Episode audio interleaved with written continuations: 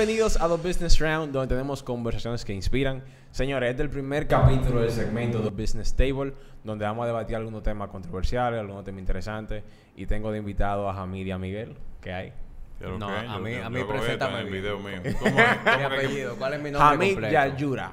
Uf, y Miguel. Liriano. Señores, lo primero que me preguntó Hamid cuando lo invité fue que si me podía hacer bullying. Yo accedí porque no tengo de otra. Así que estoy abierto a... No, no, viejo, yo no te voy a hacer bullying. Ah, Te. ¿qué? Pero te están dando permiso. Yo No, te dando no, no. permiso. De- Total, en el gimnasio. No, pero de verdad, gracias por invitarme al primer episodio de tu podcast. No, no. No, no, De la no, segunda temporada. Ah, este podcast. Ah, ah. no es Ya- nuevo. Ya empezaste. No, esto es viejo. Ya- ya, yo, ya yo había venido. ¿Tú no habías venido? No, a mí nunca me habían No. invitado. Ah, ¿Por qué será?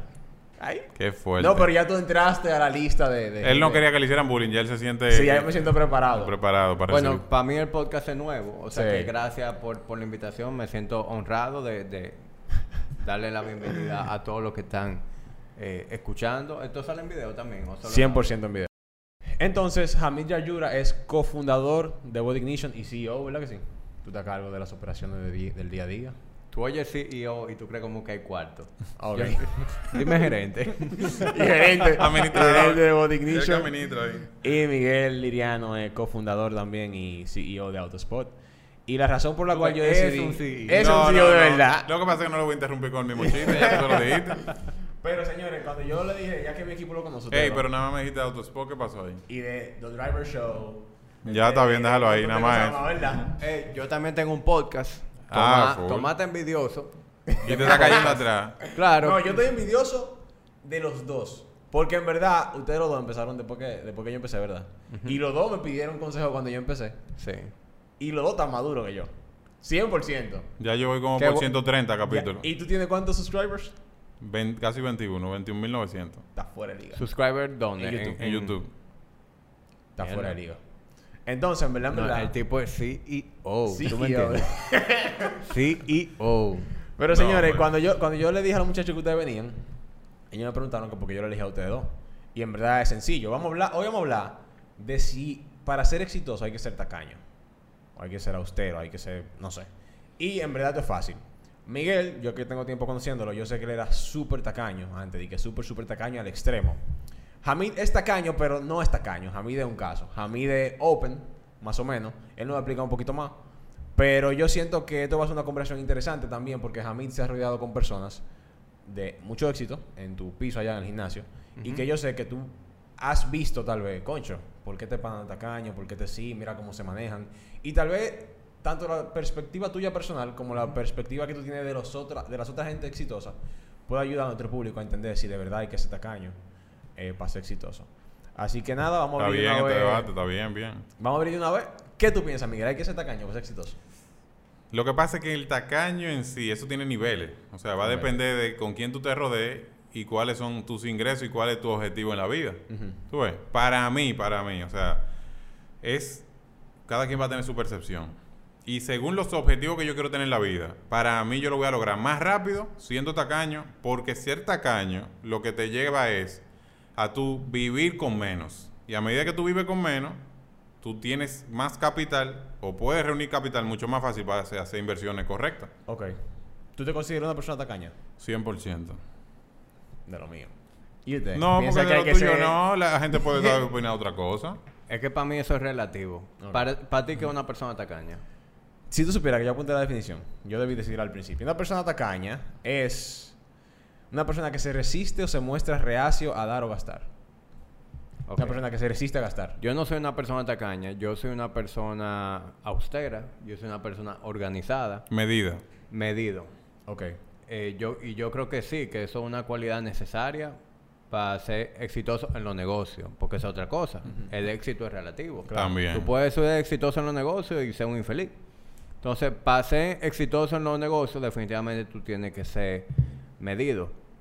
Pero también yo creo que dentro del ser medido hay un arte. Hay un arte y hay muchos factores que entran ahí que yo creo que vale la pena discutir hoy. Ok, empieza. Suena interesante. Dale. Bueno, ¿por dónde vamos a empezar? No, empieza. Donde por tú quieras. factores. Ok. Mira, definitivamente eh, es necesario ser medido, tener un presupuesto, pero yo con los años he adquirido una filosofía que, que es lo que a mí me, me ha funcionado y con lo que yo me siento más cómodo. Definitivamente, ¿para qué tú trabajas? Tú trabajas para tú tener calidad de vida. Sí. ¿Y cuándo la vida? La vida es hoy. Lo único que tú tienes seguro es hoy. Entonces, cuando tú no disfrutas del presente, cuando tú no, no tienes ningún tipo de, de premio, cuando tú no, no, cuando tú te resistes a tener cualquier tipo de gratificación, pues el presente puede resultar un poquito incómodo. Correcto. 100%. Entonces, vino una pandemia el año pasado que nos enseñó a todos que hay que disfrutarlo hoy. Porque mira como una pandemia vino y le canceló a todo el mundo sus planes de viaje, sus planes de comprar cualquier cosa. Si tú tenías un negocio, fácilmente el, ne- el negocio te fue para la mierda. Si tú eras desorganizado, te fuiste más fácil para la mierda. O sea que también tiene su importancia ser, ser organizado. Pero definitivamente tú tienes que tener un balance entre gratificación y organización. Si, si tú eres un tipo que te está gratificando todo el tiempo y tú te estás gratificando por encima de tus posibilidades, pues entonces es una receta para que haya problemas. Yo estoy de acuerdo. Pero hay mucha gente que vive bajo ese concepto. La vida es hoy. Hay que vivir hoy. Tú no sabes lo que va a pasar mañana. Ujú. ¿Y si yo me muero hoy? ¿Y si no te mueres hoy? ¿Y si tú vives mañana y pasado? ¿Y si tú vives 70 años, 80 años pasando luchando, lástima? Mi problema viene cuando una gente quiere vivir el hoy todos los días, gasta todos los días, sale todos los días, eh, es así, tiene esa mentalidad de, óyeme, a mí no me... O sea, la vida, tú tienes que vivir la vida y si yo me muero mañana. Pero entonces siempre se vive quejando, siempre vive llorando, siempre vive diciendo que no tengo dinero para esto, que no tengo dinero para lo otro. Siempre vive estancado porque no logra su meta. Pero obviamente tú no vas a lograr tu meta porque tú, tú lo estás explotando todo. Entonces yo sí siento que tiene que ser un balance, algo como... Y es difícil no llegar al extremo porque yo que no dije mi posición, yo me considero muy tacaño. Y ustedes lo saben, que yo soy una persona muy tacaña. Miserable eres. Sí, tú dices que no es tacaño, que lo mío... que lo mío es miserable ya. Pero yo he ido cambiando y yo me siento bien conmigo mismo porque yo siento que yo lo estoy haciendo en el momento correcto. ¿A qué me refiero? Hace tres años, tal vez, cuatro años, hace dos... No, no nos vayamos tan lejos, hace dos años, tal vez para mí, gastar... Loco, yo no... Yo voy a hablar claro aquí. O sea, yo gastaba mil pesos en una cena. Loco, a mí me dolía. Yo no te estoy exagerando. O sea, yo llegaba a mi casa y yo decía... Y no había algo más barato que yo podía coger. O sea, en serio. No, y por eso aún no ha perdido la virginidad. Exacto. Exactamente. Pero, loco, hoy, yo de verdad, ya yo estoy. No voy a decir que yo estoy. ya, over. tú gastas 1500. 1500 puedo gastar y tal vez no me duele, pero todo es por etapa. Hace dos años, mi negocio sí podía aguantar inversión. O sea, habían oportunidades de crecimiento. Que cada peso que yo gastaba que no estaba, o sea, que yo lo gastaba así, que ah, salía a cenar o lo que sea. Yo decía, concho, pero eso yo lo pude ahorrar para comprar una computadora nueva a los muchachos, un lente, una cámara, o comprar un escritorio, o mudando para tal cosa. Y yo lo pensaba así, cada peso que yo estoy gastando de más, sin sentido en la calle o lo que sea, yo lo puedo ahorrar para crecer mi negocio. Ahora, tal vez yo estoy en un punto en el cual mi negocio tal vez no necesita tanto capital.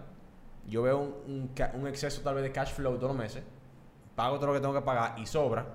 Y ya yo tengo un punto que yo digo, concho, tal vez no está tan mal yo gastar algo. Pero no, yo no creo que esa es la mentalidad que la gente debería tener desde el principio, que eso es lo que yo veo mal. Oye, como yo lo veo, Tom, y esto es algo que a mí sabe mucho de eso, porque es un tipo que sabe, mira que está roca, sabe de dieta y de baño. Si tú te pones una dieta o haces ejercicio o lo que sea, tú tienes un objetivo, claro. Y ese objetivo conlleva sacrificio.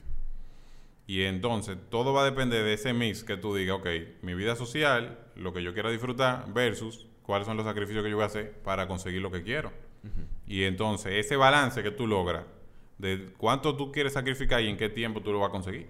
Entonces, el, el- el- el tema está 100% ahí. Ahora, hay que ser claro, y me pasó. Yo fui al extremo. Yo normalmente vivo en los extremos. Yo me fui al extremo del matacaño, el matacaño del mundo. Yo no me veía ni una Coca-Cola. Yo lo hice en, en el otro video, que tú lo vas a poner por ahí arriba. Pero tú puedes dar un preview de los tacaños que tú eres. Bueno, yo, a mí me, yo, a mí en mi casa me daban 7 mil pesos antes de yo comenzar a trabajar. Mi mamá, para que yo me resolviera mi vida. Al mes. Ajá, al mes. Son en dólares cuánto, porque tenemos 110 gente que no ve de fuera. 120, Exacto. 140 dólares por ahí. 130. Yo inme- inmediatamente comencé a trabajar, yo dije, yo voy a gastar solo 7 mil. Porque si a mí me daban 7 mil y ahora yo voy a ganar 25, ¿por qué yo no puedo seguir viviendo con 7 mil?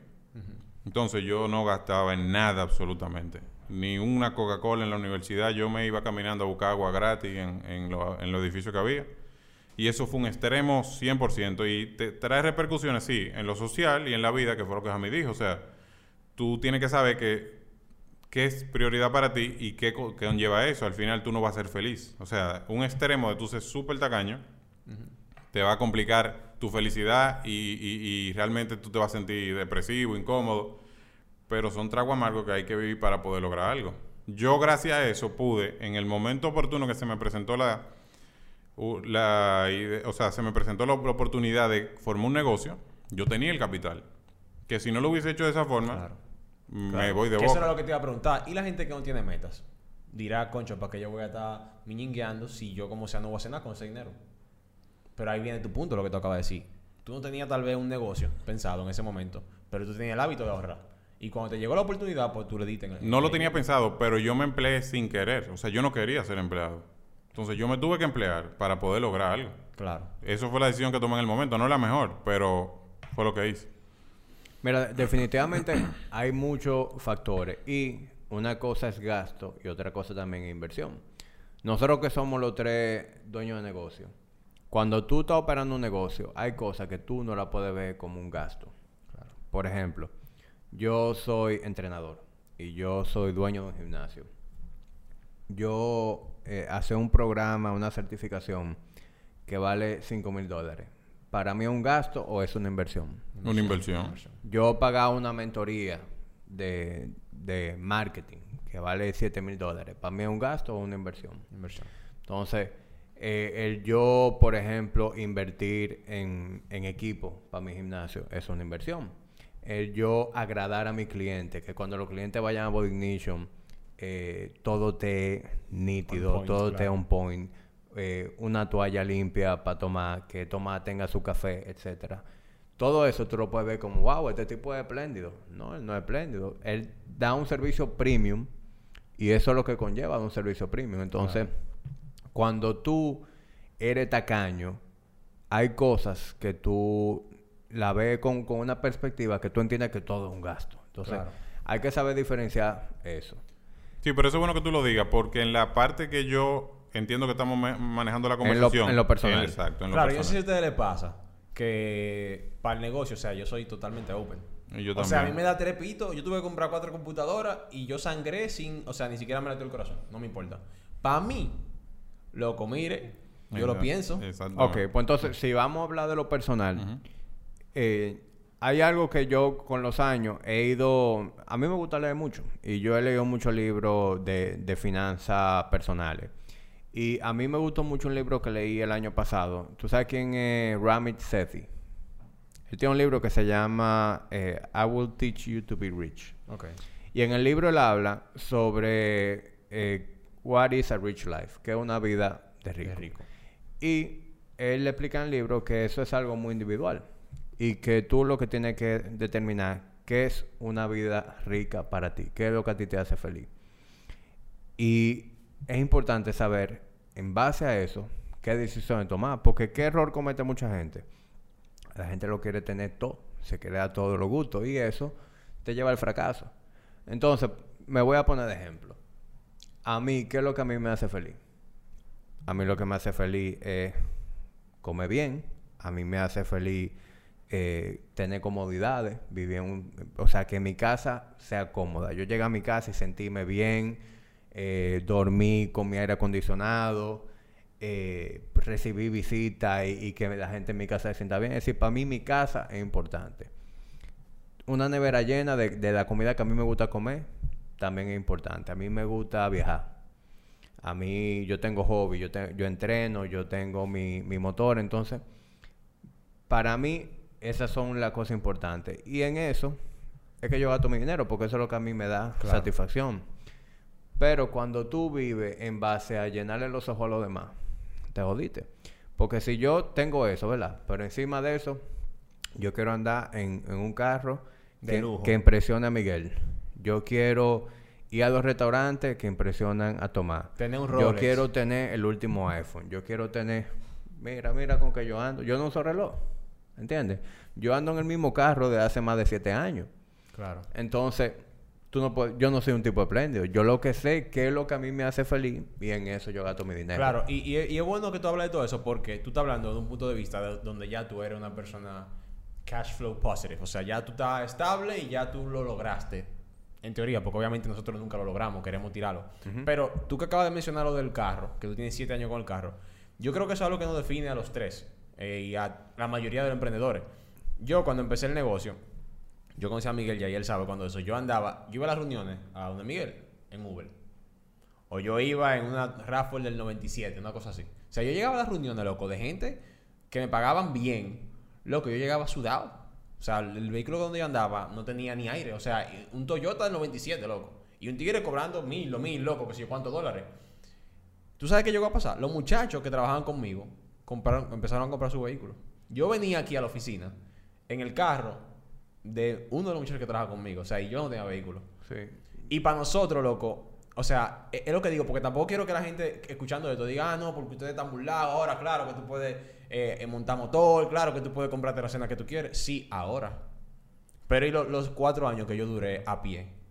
Y ahora yo tengo un buen carro, ¿verdad? Pero y todo el tiempo que yo duré cogiendo bola. No, y, y tú sabes que aquí en este país existe ese pensamiento de que tú tienes que andar en un carro que te represente.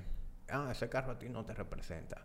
A mí, eh, gente que obviamente vende carro, me ha dicho, tú deberías cambiar esa jipeta, porque esa jipeta a ti no te representa. Con, con el calibre de los clientes que tú te codeas, tú no deberías andar en ese vehículo ya. Cuidado que la gente va a pensar que fui yo que te dije eso. No, y no fue Miguel. A mí, eso a mí me lo dijo un vendedor que me quería vender un carro. Y, y loco, eso es disparate. Eso es disparate. Es- es- obviamente, debe haber una coherencia. Porque, Concho, este tigre que está a un lado. vamos a estar claros, Claro, yo, tengo un gimnasio. ¿Verdaderamente eso es relevante en qué carro yo ando? Para tú ir a mi gimnasio. No. Ahora, si- Miguel, que es dueño de un líder, si Miguel llega aquí en un Sonata, yo voy a decir, loco, ¿y qué maldito líder es que tú tienes? Un dealer de sonata. Full. Es un asunto de, de, de eso, viejo, de, de reconocer que- cuáles son las cosas que te hacen feliz y también vivir dentro de un presupuesto. ¿Qué yo hago? Yo vivo a un 80% y yo quisiera vivir un 70%. Lo que pasa es que yo tengo demasiado frente abierto. Entonces, y que tú estás en constante ¿qué, innovación. qué- eh. qué yo, qué, ¿cómo yo opero? A medida que yo gano más dinero, yo trato de mantener mi mismo lifestyle. Porque la gente gana 100, vive con 100. Gana 150, vive con 150. Y así mismo a los cuartos nunca van a dar. Pero cuando tú vives un 80% y tú tienes un 20% que tú destinas para lo que tú entiendas, a lo mejor el primer año ese 20% tú lo vas a destinar a un fondo de emergencia. Cuando tú tengas tu fondo de emergencia, tú dices, ok, tengo mi fondo de emergencia, ahora ese 20, un 10% vaya a una cuenta de ahorro y otro 10% lo voy a invertir en stocks. Tú le das, tú lo canalizas como tú entiendas. Pero cuando tú operas así, pues ya tú tienes un framework. Porque tú dices, ok, yo voy a vivir un 80%. Y si yo quiero vivir mejor, si yo quiero darme más placeres, pues yo lo que tengo que hacer es que ese 80 sea cada vez más grande. Claro, Pero tú siempre estás operando dentro de tus posibilidades. claro. Entonces, para mí, esa, esa es la fórmula que a mí más sentido me hace. Y es bajo la cual yo vengo operando desde hace un tiempo. Y es un asunto de, de, de trancazo, porque yo, viejo, he pasado por momentos de baja. A ver, tú- uno que es dueño de negocio, muchas veces, cuando tu, cuando tu negocio se ve afectado, tú a nivel personal te ves.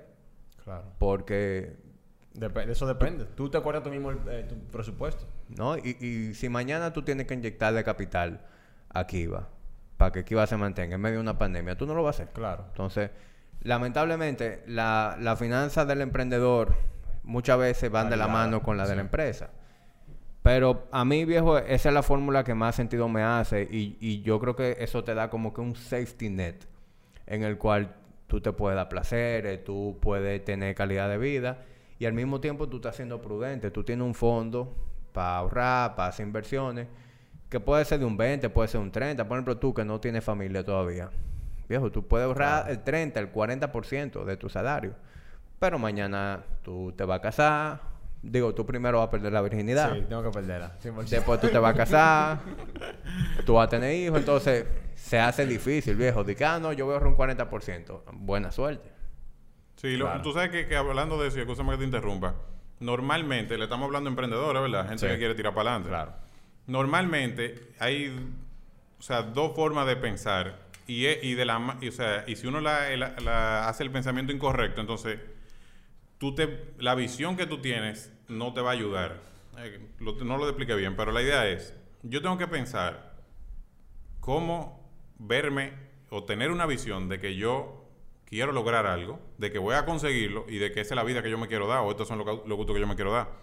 Siempre y cuando yo me mantenga viviendo con poco.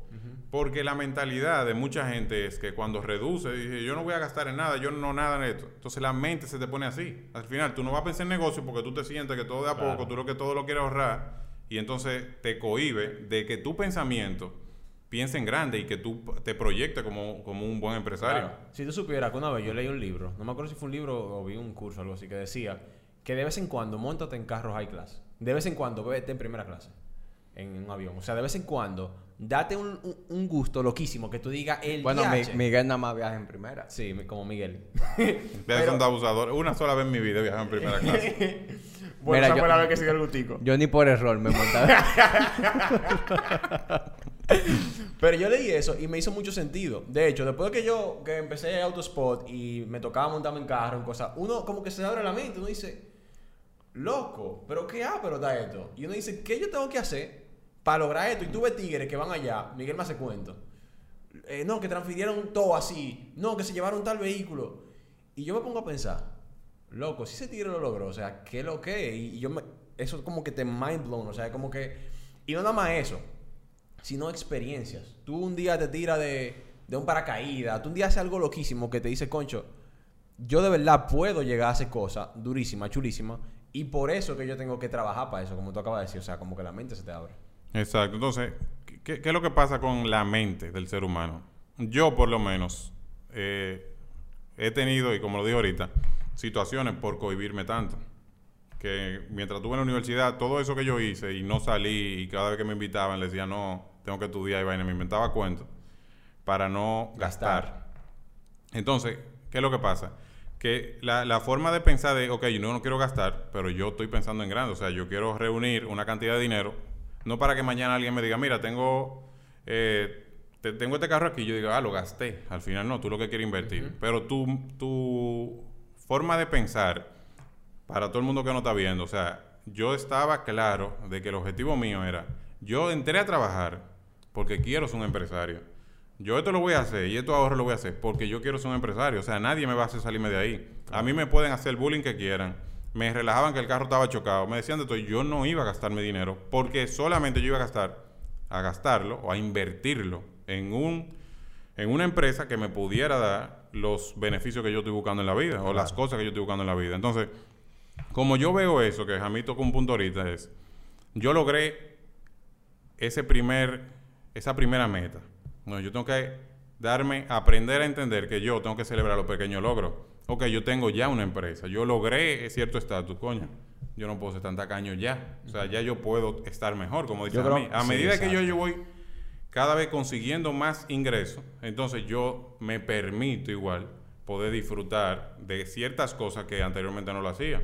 Ahora bien, hay mucha gente que va justo de la mano, que lo que gana es lo que gasta, y cuando viene a ver gente que gasta todavía por encima de lo, de lo que le ingresa. Entonces, yo vivo diferente. Yo me pongo un presupuesto, como dices a mí, y me- es con eso que yo voy a vivir. Me pueden entrar un millón de dólares mañana y yo con eso que voy a vivir. Hasta que yo mismo me digo, como que me doy permiso. y te sube tu techo. Exacto. Y me digo, ahora yo voy a, a darme, a permitirme hasta aquí. Mira, yo creo que tú acabas de dar más o menos el clavo, porque para mí eso es. Porque a mí me preguntan, loco, ¿por qué tú eres tan tacaño? O sea, es como tú lo acabas de decir. Hay tiempo que si yo no he logrado esta meta, loco, yo me voy a agarrar. O sea, yo no tengo por qué cambiar de carro, yo no tengo por qué comprarme un reloj, yo no tengo por qué cambiar de celular. Yo tengo un iPhone 7, loco. Y tú te das cuenta, loco, que muchas de las- allá en el gimnasio me ha tocado compartir con gente que yo sé que tienen su dinero, loco, y tienen iPhone 7 y iPhone 8. Y cuando tú le preguntas, loco, dice que no lo necesito. Tú lo necesitas porque tú estás en el mundo del blogging. Tú necesitas una buena cámara, no sé qué. Yo, si este iPhone me da problema y no me... Talento, lo cambio. Yo Mañana lo mismo. cambié por Claro, espacio. pero por- mientras, no, mientras funciona, no hay por qué cambiar. Exacto, exacto. Yo soy así. Si lo tengo que cambiar mañana, mira, no, no ronco. Di que no me duele ni un solo chin. ¿Dónde me duele? Cuando yo diga que lo voy a cambiar porque sí. Di que, ah, no, di que voy a seguir los trends y lo voy a cambiar.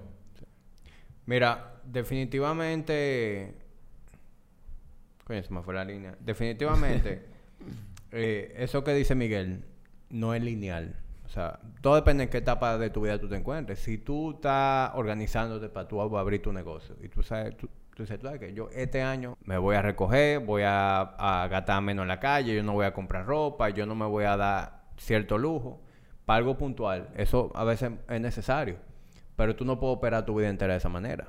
Ya luego Eso de fue que, lo que yo entendí después de mucho tiempo. ya luego de que tú tienes cierta estabilidad económica y que tú tengas un crecimiento, en, en- en un crecimiento constante, pues entonces tú te vas permitiendo cosas. Y para mí es muy importante siempre date premio y tú tener cosas eh, que, que tú te vayas, por las cuales tú te vayas motivando. Los hombres somos de juguete y cada quien tiene su juguete. A, a, Mi- a Miguel le, le gustan los go-kart. Eh, a mí me gusta el, mi- recientemente estoy muy en el tema de los motores. Eh, a ti te gusta no sabemos. Trabajar. ¿eh? trabajar, trabajar. bueno, tú, ne- tú necesitas, loco, un Claro. hobby, un escape. Si tú supieras que mis hobbies es moverme, move, como que gimnasio, ping pong, jugar un chin de fútbol. Luego, yo me esté moviéndome haciendo algo, yo soy feliz. El punto es que tú tienes que tener, tú sabes, cosas que tú te, te propongas y tú dices, tú sabes que, bueno, tú te premiaste con tu carro Sí. porque tú andas bien montado y eso fue un premio que tú te diste, ahí. ¿eh? Alguito ahí. Tú andas bien montado y eso fue un premio que tú decidiste darte. Sí. Entonces, cuando tú tienes como que eso, eso, esos milestones, de decir, cuando yo llegue aquí, yo me voy a premiar de esta manera, sigo trabajando, llego aquí, me premio de esta manera. Tener ese feedback, eh, eh, yo creo que también te ayuda mucho a mantenerte enfocado, a mantenerte motivado, a mantenerte organizado. Yo no sé si tú has tenido la oportunidad, pero yo sí, de ver personas que son muy tacañas, muy tacañas, muy tacañas, y de repente cambian el patrón al otro extremo Excesivo. y empiezan a, a comprarse vaina innecesaria, a explotar dinero, y tú te preguntas, ven acá, ¿y, y qué fue lo que pasó? Y eso fue una gente, loco, que, que llegó a, a un punto de quiebre. Es decir, llegó a un punto que se hartó. Y, y entonces empiezan a tomar decisiones irresponsables, decisiones estúpidas. Entonces no queremos llegar ahí. Claro. ¿Por qué no hacemos eso bajo un, bajo un marco, bajo un contexto, tú sabes, más razonable, más organizado? Y tú sabes que eso, o sea, la pregunta del millón para mí.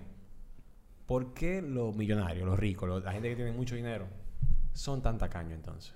Es que, ¿a quién tú me estás poniendo ejemplo? No, ¿A, no, a yo- Warren Buffett? No, yo- no, eso no. Estoy hablando a ese nivel no. Y tal vez sí, porque él es pile tacaño. Pile tacaño. Por eso te lo digo. Sí, pero no, me refiero de manera Pero nivel regular. rico de aquí. De, Sí, de manera general, tú te das cuenta que es muy común.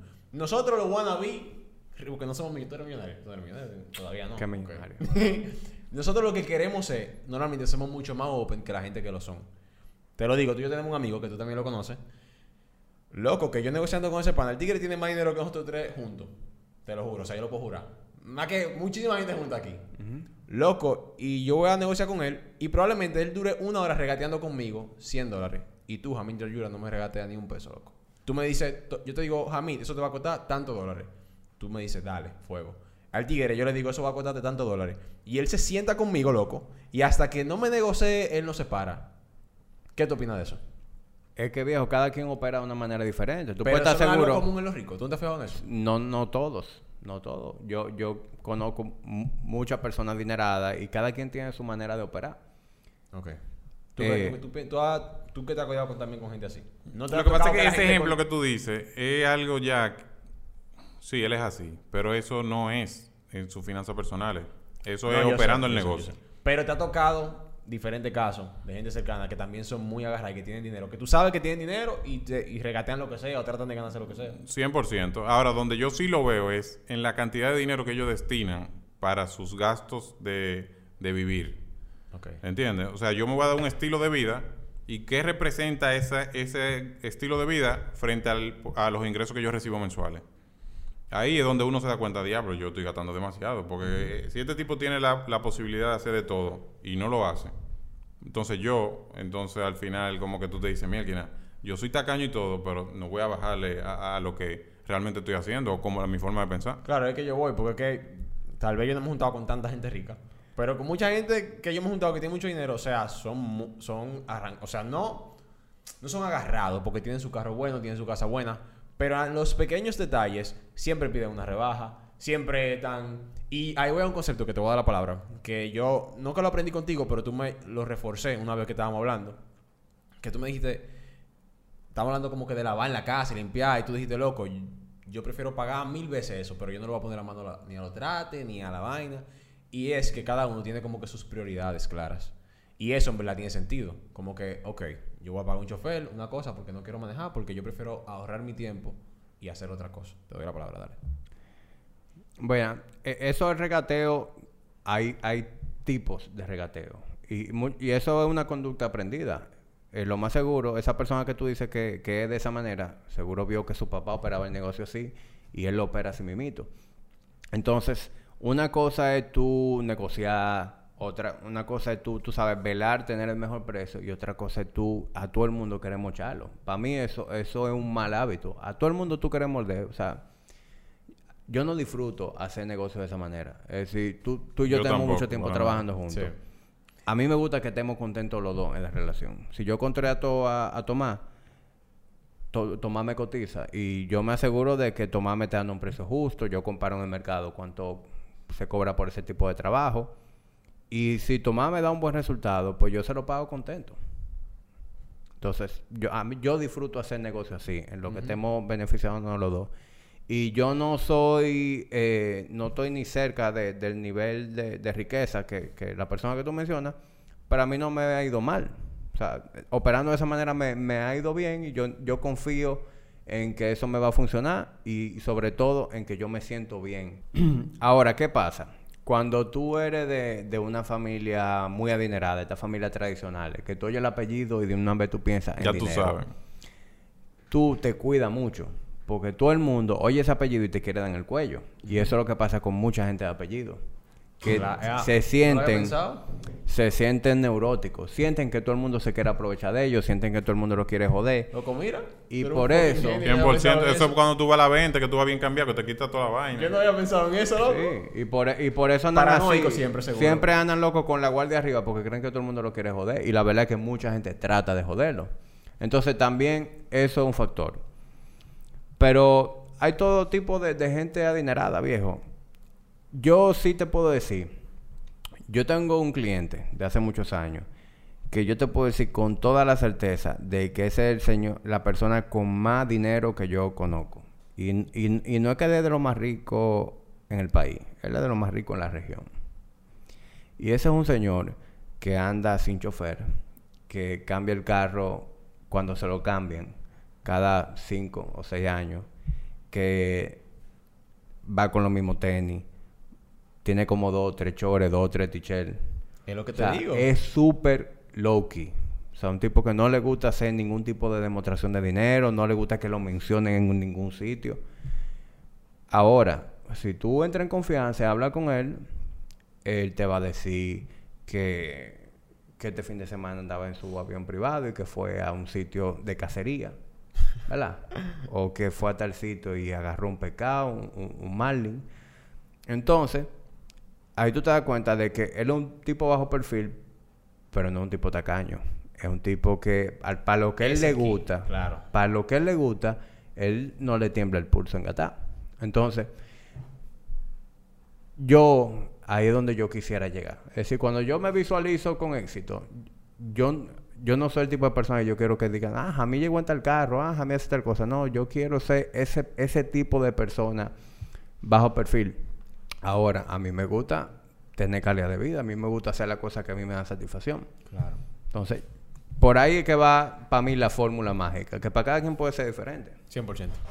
Tú sabes que yo que me, he codiado con ustedes un buen tiempo ya, me he dado cuenta de lo que estábamos hablando ahorita. Que, por ejemplo, yo veo a Miguel, allá le mandan eh, cotización y cosas, y el otro día le pregunto yo, Miguel, ¿y cuándo te salió eso? Loco, yo no sé, yo lo filmé y ya. Loco, Miguel, ¿en cuánto tú com-?" Loco, de verdad, de verdad, yo no sé. Pero es que tú preguntas demasiado, es por eso. Claro, yo pregunto mucho. Pero no por eso, pero es porque él de verdad no sabe, porque han sido hasta para cosas de, de negocio que estamos haciendo él y yo. Y él de verdad tiene que llamar a contabilidad, a ver cuánto fue que él pagó y no sé qué. Y tú también eres así, como que, o sea, tú como que, para lo que estamos hablando ahorita, si es tanto, es tanto y lo pago. Y eso me ha hecho entender a mí, antes, loco, de verdad, yo era el tipo de, de, de persona que estaban hablando. Loco, que yo no podía dejar que, yo me sentía mal. Si alguien venía aquí, yo no le regateaba, me dolía que ese tigre cobró 5 mil pesos para poner esa vaina y yo no le regateé. No hay forma, yo me sentía mal. Ahora los otros tigres están sorprendidos. Dije, ¿cuánto es? 5 mil, ten. No quiero perder tiempo, no quiero hablar con él, no quiero meterle cuento, no quiero... O sea, no quiero perder un segundo regateando con él 500 pesos. O sea, 500 pesos, en serio. Y es lo que yo digo, por etapas. Tal vez, si yo hubiera sido así hace 3 años, tal vez yo no hubiera llegado a donde llega hoy. Porque si todo lo que, si todo, si tú me quieres cobrar 10 mil pesos, yo te lo pago. Cuando eso vale 5, pues yo lo que soy un estúpido. Entonces, ya después de un tiempo uno como que va aflojando y va soltando. Y bueno, yo creo que, que, que sí, que por etapa. No, y que tú le das comienza de importancia a otras cosas. Al tiempo más que al dinero. Claro, Doco. Y, y también eh, tú tienes que administrar la cantidad de cosas que a ti te generen preocupación. ¿Entiendes?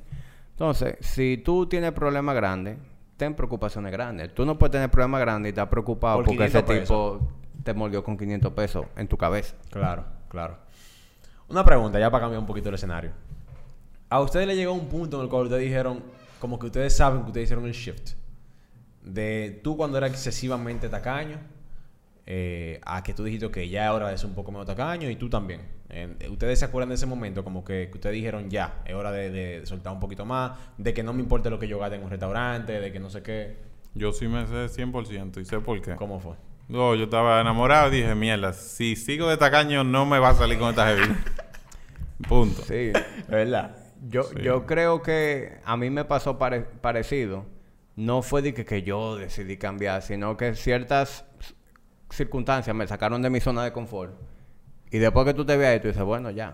Hay que tirar pa'lante. Vamos a, vamos a tirar para adelante. Eh, y definitivamente el cambio más drástico es cuando tú haces familia. O sea, viejo, cuando yo era soltero, lo que sea que a mí me entraba, o sea, a mí me daba igual si un mes me entraban 10 o me entraban 20, porque yo vivía con 5, ¿entiendes? Y yo iba al supermercado, yo ni miraba precio, es decir, yo vivía light. Ruling. Sin embargo, viejo, cuando me casé, el asunto cambió. Eh, porque de repente, viejo, tú te ves con un cambio, saliste de casa de tu papá y tu mamá, ya tú tienes tu propio lugar. Y todo el que se casa sabe lo que implica ese fuetazo de la luna de miel, de que tú llegaste y, y vamos a mueblar de apartamento. Y de que tú tienes un presupuesto, ¿verdad? De los gastos fijos que en tu mente eran. Pero desde que tú empiezas a, cerrar ese Excel al final de cada mes, van saliendo cosas que tú no contemplaste. Y de repente tu presupuesto era de 100 y está por 120. Y por más que tú quieras recortar, no va a bajar de 116. ¿Entiendes? Entonces, esas son cosas que te obligan a salir de tu zona de confort y a tú decir, ¿tú sabes qué? Vamos a trabajar más. Que, loco, tú, tú acabas de decir el punto donde yo entré ahora mismo. Que hay un concepto que a mí me cambió la vida. Di que full, full, full. Ujú, Cuéntame. Loco, pero full, pero sádico, que yo quedé di que sin dormir por varios días. ¿Y tú esperaste este, este podcast? para Claro, voy a decir, lo voy a decir. Abusador. Olvídate de ahorrar más y enfócate en producir más. Loco, esa vaina a mí me dejó loco. O sea, yo era un tipo, y tiene que ver como tú dices, por la cultura. Mi papá, si, si yo dejaba el aire prendido, apaga ese aire, si tú, si tú no estás ahí, eh, apaga esa luz. Dejaron las luces de la casa prendidas. Y es como que, loco, esos son seguros 100 pesos, o sea, 50 pesos, abusador, dame, mi banda. Pero llega un punto en el que, o sea, cuando tú entiendes esto, todo te cambia. Si tú te enfocas en estar ahorrando y estás haciendo tacaño y estás jodiendo y no sé qué, es diferente a que tú digas, ok, en vez de yo estar ahorrando tanto, yo lo que voy a enfocarme en producir más. Y produce tanto que ese chin de ahorro, esos 100 pesos que tú te ahorraste yendo al mercado a comprar fruta en vez de comprarlo el colmado, loco, tú hiciste 2000 tratando de ahorrar, de- en vez de ahorrarte 100. Nació mi hija. Ya el 80 no es el 80. ¿Entiendes? Ya, lo, ya el 80 no da. Entonces, de la única manera en que yo puedo seguir teniendo la calidad de vida que yo tenía es más. subiendo el techo a esos 80. Ya yo no puedo llevar lo mismo en mi casa. Tengo que llevar más para que el presupuesto dé, para Claro. ahorrar y para todo eso. Entonces, a medida que llegan eh, ese tipo de, de desafíos, de challenges, mi pensamiento está en, ok, ¿qué yo voy a hacer ahora? Vamos a bregar. 100%. Nunca me pasa por la mente de que eh, hay que poner a la niña en el colegio. ¿Qué yo voy a hacer? Yo voy a vender esto. O yo, yo voy a, a, a, a dejar de viajar. O sea, obviamente, si yo no lo logré y se tiene que ir el viaje, se va a ir el viaje.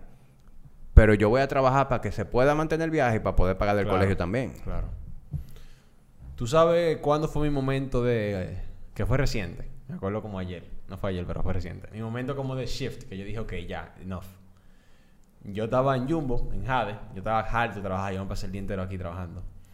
Y yo estoy en Jade. Y yo estoy indeciso si comprar el pollo teriyaki con frito o con arroz. Uno era más barato que otro. Es lo mismo, es lo mismo. Pero yo quería arroz y frito. Yo dije, yo estoy antojado de los dos. Loco, sin mentirte, yo duré 10 minutos pensando si comprar el arroz y el frito. 70 pesos, Miguel. O sea, 70 pesos. en el cómodo tú tienes que elegir arroz frito. Pero tú puedes pedir extra, dame un servicio de tostones. O sea, dame, el- dame los tostones. Yo duré 10 minutos pensando si valía la pena yo gastar esos 70 pesos.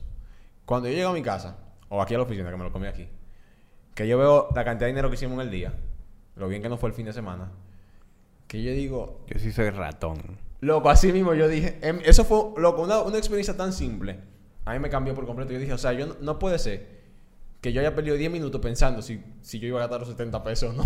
Ahora, a ti se te nota, se te nota que a, a ti no, no ha llegado una, una mala que te, que te ponga a a chipear. las mujeres yo le digo, mira, que te yo soy ponga a inchapa- chipear. inchapeable. Mi hermano, a todos nos llega nuestra hora. Pero yo me identifico con esa historia. O sea, realmente es fuerte porque tú creas en ti una costumbre de, de operar Claro, que no loco. piensa. ¿Es verdad? sí, pero ¿no tuviste esa experiencia? No, Con- claro. Con, al- con alguna mujer que te puso a loquear. Agatada ya. Que tú, tú sabes que hablamos el mal. Todos los hombres tuvieron esa experiencia. Y el que no la ha tenido le va a llegar. Le va a llegar. Es cuestión de tiempo. Y No, mejor que te llegue ahora. ya estoy más open. Y, y- y no después de que tú estés viejo. Que, que llegue la que te ponga a ti a, a flipar. No, pero eso que tú dices de que uno opera de esa manera, eso es real. Porque aún yo sabiendo que yo tengo el cash flow suficiente para darme el gusto que yo quiero, mi mentalidad estaba atrás. Estaba cuando yo no tenía el cash flow suficiente. Porque, o sea, y, ahí quiero como que cerrar ese tema para entrar a otro. Uno, como que se agarra por diferentes situaciones que tiene. Y metas, como ustedes dicen. Antes, obviamente, yo era súper agarrado y la gente no sabe por qué. Pero obviamente yo tenía temas familiares, temas de dinero, que para mí cada peso yo lo podía pagar a una deuda. A una deuda. Y, o sea, yo lo, o sea, tres Oye, pesos. me sí. acordaste algo, escúchame que te interrumpa. Eso que tú dices, me acordó que yo decía, ese peso que yo voy a gastar hoy, ese peso más nunca yo lo... Yo puedo mañana hacer dinero, pero ese peso que yo boté hoy, ya eso yo no lo recupero. Entonces yo pensaba así, yo no lo voy a botar. Loco, 100%. Entonces, no es que está mal ser como somos. Bueno, como ustedes son y como yo estoy tratando de ser, no es que está mal. Pero tampoco quiero que la gente entienda que está bien tú vivir open cuando tú no has logrado nada o cuando tú Loco, estás no. en un punto que no es que no es el momento. en resumen, tú no quieres vivir. Tú tienes que arroparte hasta donde la zona te dé. Tú no puedes vivir por encima de, de tu expectativa. O sea, 100%. la organización es esencial. En base a la filosofía de Miguel, en base a la filosofía mía, la filosofía tuya y toda la filosofía que hay afuera. Cada quien tiene que ver qué es lo que le hace más sentido. Y también todo el mundo está en etapas de su vida diferentes. Una cosa es el presupuesto de, de una gente que está entrando al mundo laboral ganando 15 mil pesos. Loco, ganando 15 mil pesos es muy difícil eh, tener un, un balance, Claro. ¿entiendes? Sobre todo si tú tienes, con esos 15 mil pesos tienes que ayuda en tu casa. Entonces, las circunstancias de cada quien difieren y a veces tú quieres trazarte pautas que tú leíste en un libro. No aplican a la realidad. Entonces, tú tienes que saber dónde tú estás y, y- y ir trazando un plan. O sea, yo he tenido épocas en mi vida en donde no he podido ahorrar un centavo. Claro. He tenido épocas en mi vida en donde he he tenido que endeudarme, en donde he tenido que agarrar la tarjeta de crédito y durar un par de meses financiándome con la tarjeta hasta que me entre un dinero y poder resolver. Y yo no he tomado decisiones así por ignorancia, porque yo era bruto, sino porque eso era lo que había en el momento. Entonces, Claro. No, es, no, no es tan, tan blanco y negro como No es tan blanco y negro, pero es, es bueno a- a- decir a, a eso, es que yo voy a, dentro de lo que yo tengo, a vivir para mí, que fue lo que tú dijiste. Tú vives para tus gustos, no para lo del otro. Entonces tú te vas a, planificar en base a lo que tú quieres, porque yo no voy a comprarme un carro para llenar los ojos a Tomás, ni para llenárselo a fulanita, que es lo que no pasa entonces con lo que dijimos de las mujeres. Al final, eh, te sacan un poco de donde tú quieres, pero es para complacer al otro. Entonces ahí es que uno no puede caer. Ni caer en el, en el... Loco, el mundo de las apariencias, o sea, el que vive para, la, para el que dirán, para la apariencia, se jodió, loco. Ahí no hay, no hay, no es nada más que te bajo de económicamente. Es que ahí no hay felicidad, loco. Exacto, no a es un mundo vacío. Claro, para allá yo iba, porque yo lo que iba a decir era que hay mucha gente que lo que vive de llamada en llamada, o sea, te llama un pana, vamos para aquí. Te llama otro pana, vamos para allá. Y tú vas y vas y vas y vas. Aquí hay muchachos que trabajan aquí conmigo que yo nada más, o sea, yo no- ya yo dejé eso, porque antes yo era un tigre- yo era un callo en la narga, loco, o sea, tú no podías trabajar cerca de mí y ser open. Loco, yo no te dejaba tranquilo. Yo veo una historia y yo le decía, ah, pues tú eres millonario. Oh, mírenlo, en la playa. Oh, qué bien, no te quiero ver quejándote el lunes. Ya yo dejé esa vida, ya como que quien quiera Claro, que tú tienes que dejar que cada quien... Claro, yo antes no lo entendía eso. Antes yo como que quería obligar a todo el mundo. Hay que pensar igual. Loco, tenemos que ser exitosos, vamos, ahorra tu, tu dinero. Pero ya, loco, cada quien que haga lo que quiera. Pero eso es lo que hace que mucha gente, loco, no termine de progresar. O sea, dejarse llevar por el público, por lo que dicen los demás, por tus amigos, por no sé qué. Y ahí que yo creo que no, definitivamente no se puede caer. No, no se puede caer en, en la opinión de los demás. Tú tienes que llevarte en lo que tú quieres y pensar bien cuál- cuáles son las cosas que te convienen. Claro. Porque aunque nosotros estemos aquí tratando de darle consejo a alguien, al final no es el consejo de nosotros, ni el de su mamá, ni el del papá, el del fulanito. Es de realmente qué es lo que tú quieres en tu vida y cuáles son las cosas que te convienen. Claro. Entonces, en resumen, ¿hay que ser tacaño para ser millonario? No, hay que ser organizado. Organizado. Planificado y organizado. Ok. ¿Y Pero, tú qué? Ok. pero no ser el podcast. ¿Tú, tú vas a hacer el podcast. Tú te vas a si tú pedir. tienes, no, si tú tienes otra cosa, dale. No, antes de que tú le pidas el podcast, yo quiero que todo el que está ahora mismo Ay, ay, ay. escuchando y viendo sepa que hoy tú tuviste otra epifanía. Sí, ¿cuál? Que luego de esta conversación que tuvimos, tú llegaste a la conclusión de que tú quieres invitarnos a mí y a Miguel Aturo a cenar. Abierto, abierto. Open. claro, claro, porque... Y el aprendizaje que tú te llevas de aquí. Es cierto. O sea, Además, voy a cultivar una relación. Ya, tú Y te vas de todo tu aquí. view. Tú te vas de aquí pensando en abundancia. Pero mejor, como tú estás bañadito. En que vamos a ir para Turo y tú nada más tienes que mañana emitir una factura más. Y Ah. ya. Entonces yo voy a llamar a Julie. Llama a Julie. Llegamos para allá. Y a quienes están escuchando les vamos a dejar saber el... ¿Qué pasó ahí? Déjame yo llamar para que no me hagan cena en mi casa. Mira, tú que estás bañadito y limpiecito, te vamos a dar un baño pueblo. Vamos a comer chimi. no, pero toma, no relajes. Que loco, tú nada más quieres vivir en Turo. Tú le hablaste a la gente de abundancia para cerrar de nuevo en el viejo Tomás. No, no, no. Esta no es la manera de pedir ya un, en un el podcast como- Ajá. Eh, Ya, ya, va Turo. Eh, ya todo así. Señores, yo, eh, tú- eh, ¿qué tú piensas? Hay que ser. Yo pienso que la gente tiene que ser feliz. Y que no necesariamente eso va de la mano con si tú quieres ser millonario o no. Ahora, si de verdad tú quieres tirar para adelante, tú necesitas organizar tu vida, organizar tus gastos y ponerte un tope de la cantidad de dinero que tú vas a gastar en cosas simplemente que sean para tu beneficio, para tú darte tus gustos, Claro. no para el otro. Es una frase que usa mucho Aldri. Él dice, yo no nací para ser millonario, yo, yo nací para ser feliz. Y yo no estoy muy de acuerdo, porque yo digo que tú puedes ser ambas. Pues yo, o sea, ¿qué es lo que? Mm, ¿Qué sí. piensas? Tú puedes ser ambas, tú, Tú puedes, puedes ser ser feliz y ser millonario. Sí. Sí, pero también... pero, pero conlleva sacrificio. Es que también una cosa es ser millonario y otra cosa es tener estabilidad financiera. ¿Entiendes? También. Porque yo te voy a decir algo. Si tú ganas suficiente dinero para tú tener la calidad de vida que tú quieres, sea cual sea, tú no tú necesitas ser millonario. Ser millonario te va a hacer más feliz.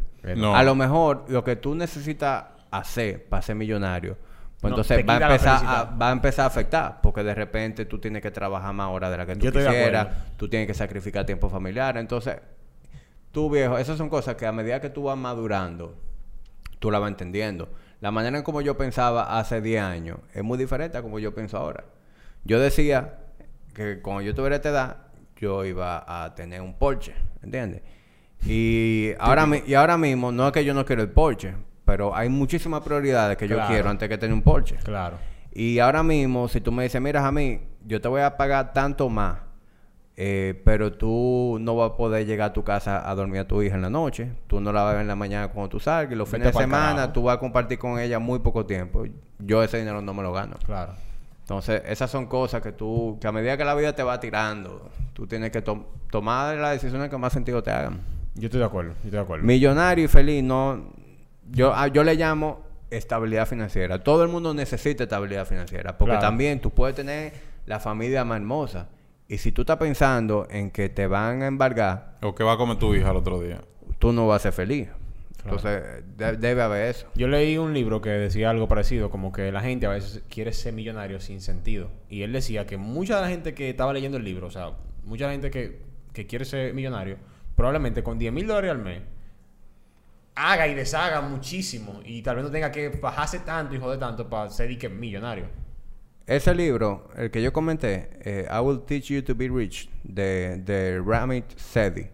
Ese libro, loco, es- da ahí, da en el clavo. Claro. Y es un libro que al mismo tiempo te, te educa en, en cómo tú planificas tu presupuesto, cómo invertir tu, tu savings. eh, Claro, porque por ejemplo, ¿qué es lo que tú quieras? Si tú quieres viajar dos veces al año, calcula cuánto cuesta eso. Ponlo ahí en tu budget del año. Tú quieres irte para no sé qué. Tú quieres comprarte una moto. Tú quieres hacer no sé qué. Calcula todo eso. Y cuando viene a ver, si tú divides entre 12, tú no pasas de X cantidad de dólares. Tú no tienes que ser millonario para ser feliz. Lo que pasa es que eh, es un tema de objetivo. Y por ejemplo, el, el- a mí que me gusta la velocidad. El que quiere ser piloto de Fórmula 1, quiere ser piloto de Fórmula 1. No va a tener, no hay paño tibio ni vaina media. Es piloto de Fórmula 1 y tiene que llegar hasta ahí. Hay gente que quiere ser millonario y ese es su objetivo. No es millonario, quizás no sea un. Yo quiero convertirme en esta persona. ¿Y qué conlleva convertirme en esa persona? Que es lo que está diciendo Claro, a mí. claro. Yo voy a tener que dejar a mi familia a un lado. Pero ok, convertirse en esa persona para qué? Para mañana tener más tiempo para dedicarse a mi familia, pero lo estoy perdiendo hoy. Quizá mañana cuando tú se lo vayas a dedicar a tu familia, ya tu familia ni quiere saber de ti. Entonces, Incluso, te, te- te voy a ser sincero. A mí me interesa tener calidad de vida y poder darme lo- los placeres que yo quiero, pero mis placeres son sencillos. A mí no me interesa tener un avión privado, a mí no me interesa tener casas de veraneo, a mí no me interesa eh, tener una colección de carros de lujo. Entonces, eso a mí no me... Claro. Yo no necesito ser millonario. Ahora, yo sí, para la calidad de vida que a mí me gusta tener, yo necesito un cierto nivel de ingreso. Y para eso que yo trabajo, pero siempre teniendo, tú sabes, un balance entre eso y, y- y- y mi vida familiar, mi vida social. Claro. yo sí necesito todo lo que él dijo. Eh, yo también. Una casita en casa de campo, vale cositas. Por eso que bueno conocer gente, porque yo voy para tu casa, me voy a tripear a tu casa y no voy a tener que gastar. Exacto. Becadísimo. Porque hoy ya estamos becados. Mira cómo es. Un millonario no va a llevarse nada.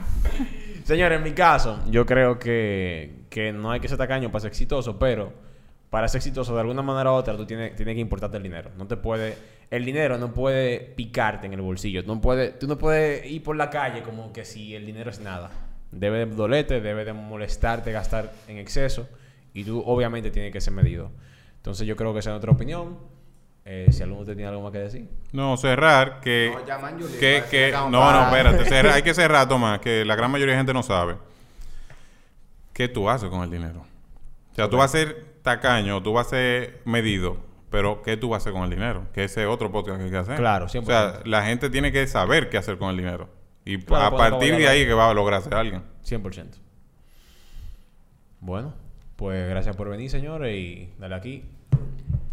Eh, ¿Va a haber más de Business Round? Va a haber- ¿O va a De haber- Business Table, eh. ¿Eh? Este es de Business Stable, va a haber un poquito más. Tal vez ¿Con dos tres meses y después. Comprométete, ¿con qué frecuencia van no, a salir tu episodio? Semanal, Semanal. Sí, sí, sí, sí, sí. Está bien. Seguro. Seguro. ¿Y este episodio cuándo sale? Este sale en dos o tres semanas. ¿Cómo que dos o Yo tres tengo semanas? dos o tres grabados ya adelante. ¿Qué? ¿Tú quieres salir de primero de una vez? Pero ven acá, y, y es Game of Thrones esta vaina. Señores, ya ustedes saben. Gracias por escuchar. Uf.